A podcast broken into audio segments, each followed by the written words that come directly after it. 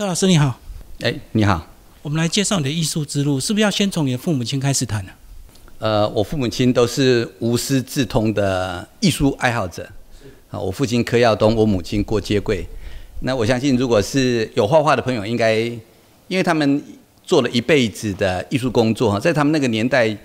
基本上家里是不会有人赞成你去学艺术了哈。所以他们两个呢，基本上就是因为基于对艺术的热爱哈，然后呢就把这个活动啊就一直延续，就是他生活里面最主要的哈，大概就是在做跟艺术相关的这个活动，嘿，做了一辈子。我父亲呢画国画，传统的。那个风景啊，我母亲呢画花鸟，那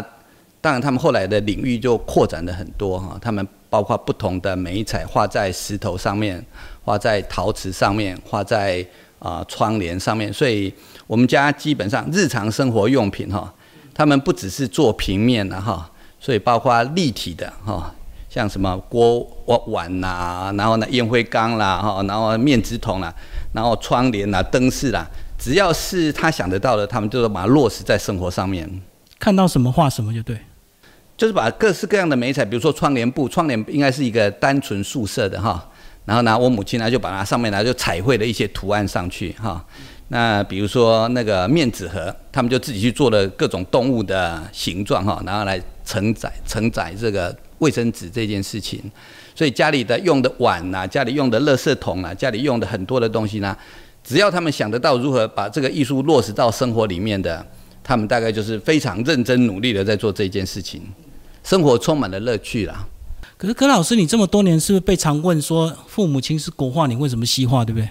我们家从来不讨论画画这件事情，而且我父母亲从头到尾没有叫我要学艺术这件事情，所以诶，就是说他们提供一个非常好的环境，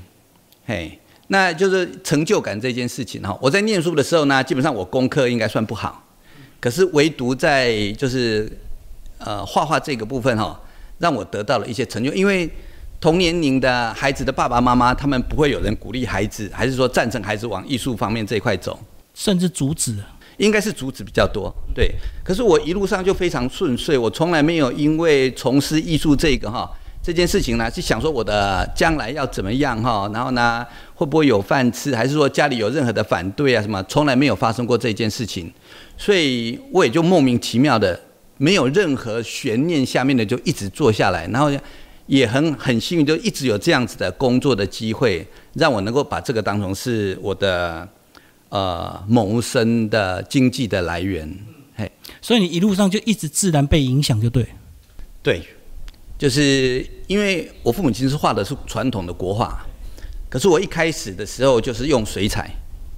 嘿，所以我们在一开始的美彩的使用上面呢，哈，大概就是已经不同的工具材料了。哎，那我父母亲他们从来没有要求说，哦，你一定要继承我的衣钵哈，然后呀，然后呢，我父亲给我任何的那个创作上面的意见，然后，然后呢，教我怎么使用工具材料什么，完全都没有。他们提供了一个非常开阔的环境空间哈，没有给我任何的设限的影响，下面啊，看我怎么自己发展。所以你一路都是学校教育影响就对了。我算是专业美术教育学成来的，就是我的呃高中以后的所有的，包括大学研究所，然后呢，我后来自己所有的进修，大概都是从事这个部分的。可在早年你比较年轻的时候，你会不会有一些包袱，就是父母亲的一个光环压在你身上？这个可能不是包袱，我觉得是我比别人幸运的地方，因为艺术这条路哈，它有几个你必须要门槛哈。就是你默默无闻的时候，你要如何被看见这件事情是很困难的。参加比赛或许是一个方式，哈。或许我能够走，是因为父母亲呢，因为我旁边周遭，我父母亲那个那个父字辈的那一部分的朋友，哈，往来的那个哈，我几乎毫不费吹灰之力，我就可以继承他的那个所有的人脉关系。那加上我父母亲非常非常的好客，我们家搬来山上这里哈，就每天呢基本上一定有客人，就是像 seven 一样，我父亲他非常好客。所以朋友来来去去啊，就是让我省下非常多。艺术家其实他一定要有人际关系，他才能够有那个平台，才能够有那个经济上面的稳定的成长。再往上就对。对，再往上。所以，我我认为你刚刚说的那个是我的助力，而不是我的主力。好，那老师，你这个在整个创作的生涯有没有比较清楚的一个段落？或者是一个脉络可循。我在刚开始学画画的时候，我父亲非常高兴，因为我的脉络跟他很像，就是画传统的风景。我跟我父亲最大的不一样，就是他呃画的房子的后面是竹林，因为他那时候的经济作物是竹子，所以后面呢可以采竹笋之类的。我画的房子的后面呢是槟榔树，所以我们那时候最大的差别可能只是在于房子的后面哈。那个那件经济作物那件事情哦，从竹子换成是槟榔树，就情感不同啊，情感不同哈。但是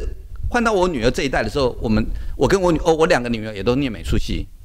所以呢，他们呢，呃的那个跟我同年纪的时候的描写的内容，已经完全不是这一这一回事的。所以我跟我父亲的那个差距呢，一开始的时候其实不大，真正差距比较大的是我到美国去念书了以后哈。哎，才真正开启我对创作这个部分比较深刻的了解，才理解说哦，原来创作有很多不同的可能性哈。一部分是从外在的生活经验来的，那一部分呢，可能是从你内在的感觉，有某一种那种想要表现某种什么东西的欲望的那件东西来的哈。到后面这个阶段的时候呢，我父亲曾有短暂的。想要规劝我回到原本的状态，因为他他的同温层都是看那个乡下的那个竹林，然后啊有鸡有鸭有鹅的那样子的话，他他认为那个可能才能够有一点点的市场哈，人家才看得懂。哎，那我后来发展出来就是绘画，就变成是绘画有很多的表现的可能的时候哈，我就开始去尝试说，假如画画把色彩弄得比较重要一点点的时候哈。不是在描写客观而是我自己感感受上的问题的时候，那把很多感受上的问题把它放大的时候，我可能可以不要不需要透过真实的描写，所以这个大概最大的不一样的地方。所以老师，你绘画的转折主要是在美国开了眼界，是不是？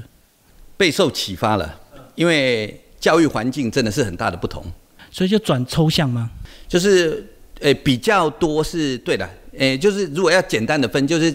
具象跟抽象，那就从具象慢慢的转到，其实也不是完全抽象了哈，就是加入比较多的自己的感觉的画画。比如说画画的天空是蓝色的时候，我可以把天空画成绿色，就更有自信，对不对？对，就是更有自己的想法的这件事情。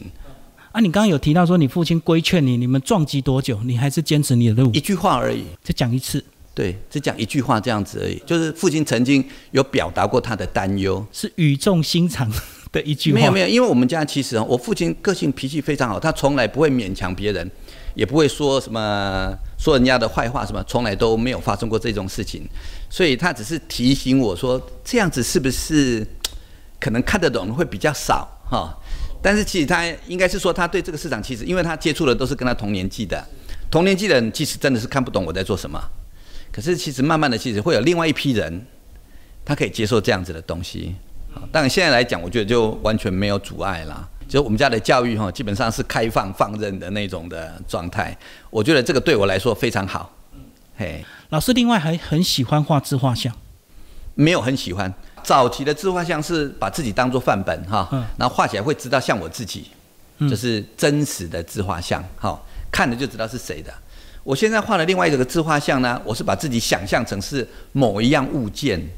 嘿，不，我画了一个叫做长角的人，哈，那那个有点像是漫画还是卡通一样的东西哈，然后呢，头上长了两只脚。创作到后来，其实有很多叫做隐喻了哈，就是我看的这个符号，我这个是宗教的符号哈，哎，鸽子象征和平，什么象征什么，那我把某一样事情就象征我自己，好，那为什么要长角？因为我认为就每个人啊，到了某个年纪以后哈，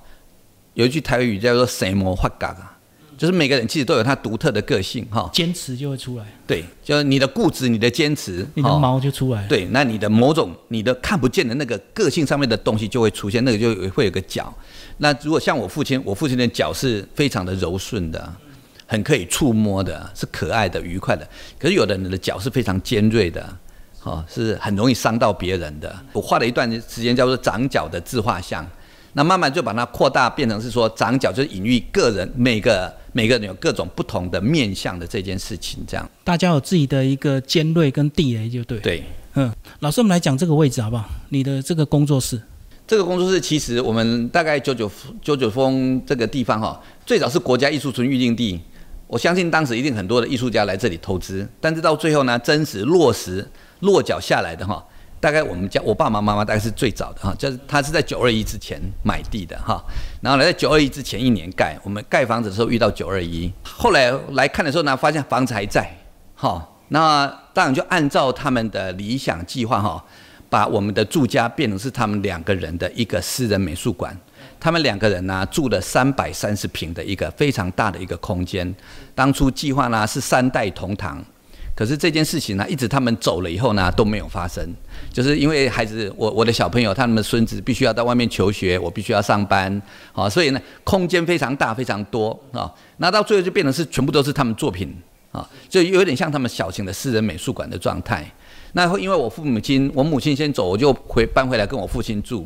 我就开始慢慢喜欢这边的生活，我就把我所有的精力呢都放在这个乡下淳朴的地方哈，然后呢想打造一个手作的空间，就是推广艺术哈。那就目前这个空间环境呢，我就把它变成是一个呃，我们不定期举办一些手作的课程，让都市的人来接触乡村的生活。好，那因为这个地方的环境实在是我觉得是得天独厚，好，后面有九九峰，前面有乌溪，视野非常辽阔，空气非常清新。啊，就像今天我有很多的学生，我每个礼拜都有很多的学生来这里上课哈。那呢，他们就是从都市来到乡下，然后享受这样子的环境。哎，我觉得这个对都市人来讲是一个休闲，就是逃避生活生活的一个很好的一个修养的一个空间。